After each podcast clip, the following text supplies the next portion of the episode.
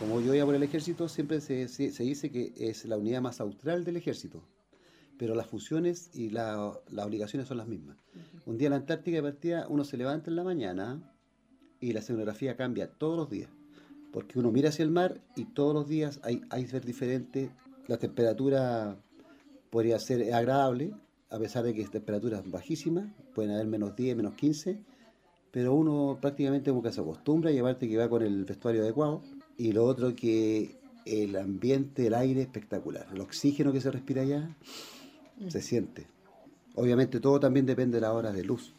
Cambia mucho lo que es verano a invierno, mucho, mucho, mucho. Claro, en el verano, por ejemplo, eh, eran las 4 de la mañana y el sol lo teníamos como si fuera aquí en Santiago mediodía, clavado.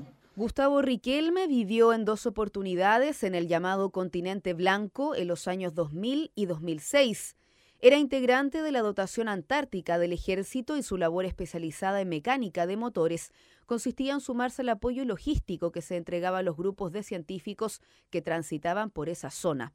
Esto relató en conversación con Radio Universidad de Chile, independiente que se marcara presencia. Claro, y de repente igual como que tú ves ese, ese río de estrellas, así, esa Vía Láctea que se ve, pero precioso. Y lo que sí también te llama la atención es el cambio de tiempo atmosférico.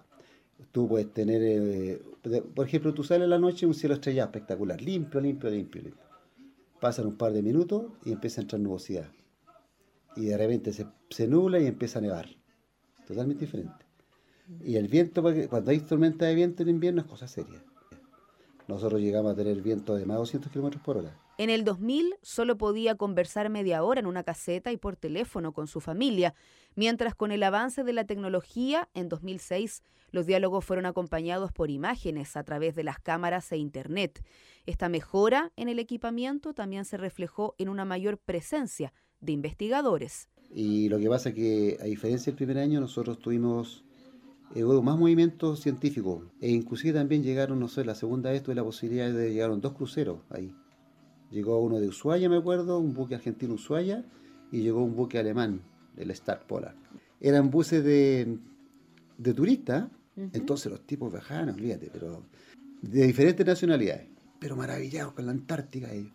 Y lo curioso de la Antártica, de que el islote Isabel Riquelme, está el islote y tú estás puerca en el Rancagua y después cruza ese canal y empieza recién, ahí empieza la península antártica, lo que es el continente antártico.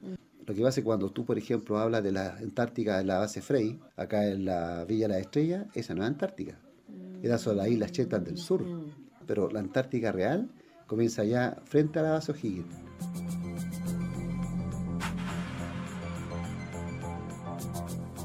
La base general Bernardo Higgins es una de las principales en esta área situada en el denominado territorio antártico chileno, región de Magallanes y de la Antártica chilena. Gustavo Riquelme recuerda la gran antena para el estudio de las estrellas que se veía al lado de la base, la estación GARS, que opera desde 1991 en una cooperación chileno-alemana.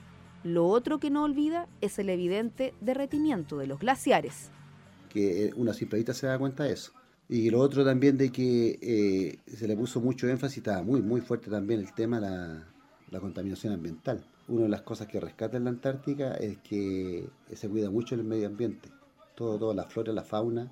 Uno cuando llega allá, a mí me pasa eso, que uno valora, uno sabe lo que es el tener agua, porque uno puede decir, oye, pero ¿cómo, se, cómo ustedes pueden tener problemas de agua en la Antártica habiendo tanto hielo? Claro, hay hielo, pero está sólido. La experiencia está marcada por anécdotas, como una noche que vieron luces en la conclusión con sorpresa de uno de los integrantes del grupo fue el avistamiento de ovnis, pero el día siguiente la tesis se cayó.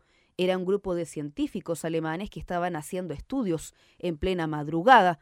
Los buenos recuerdos conviven, aclaró Gustavo Riquelme, con los protocolos de seguridad. ¿Por qué? Los incendios son uno de los riesgos de partida nunca tú salir solo al exterior, siempre acompañado y cuando sales tienes que ir con radio.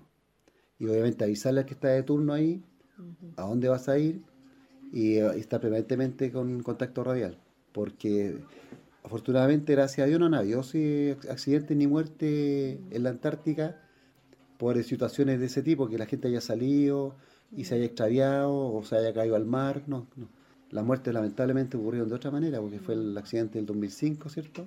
Cuando cayó el, famoso carro a la, a la grieta y la otra muerte que fue en el teniente Ponce, el teniente Nostroza, que eso fue el año 57. Al llevarlo de regreso a la memoria de este viaje y revisar numerosas fotografías que son el testigo visual de esta aventura, la pregunta obligada cierra nuestra entrevista. ¿Volvería a la Antártica?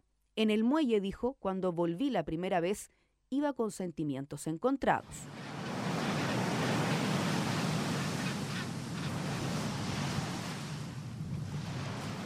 Eso, fue lo que, eso es lo que pensaba yo en el año 2000.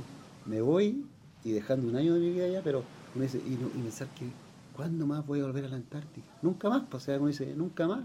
Y la, y la fortuna, o la gracia de Dios, yo volví el 2000, el 2005 volví nuevamente, y para estar en el 2006. Pero me agradó, me gustó. ¿no?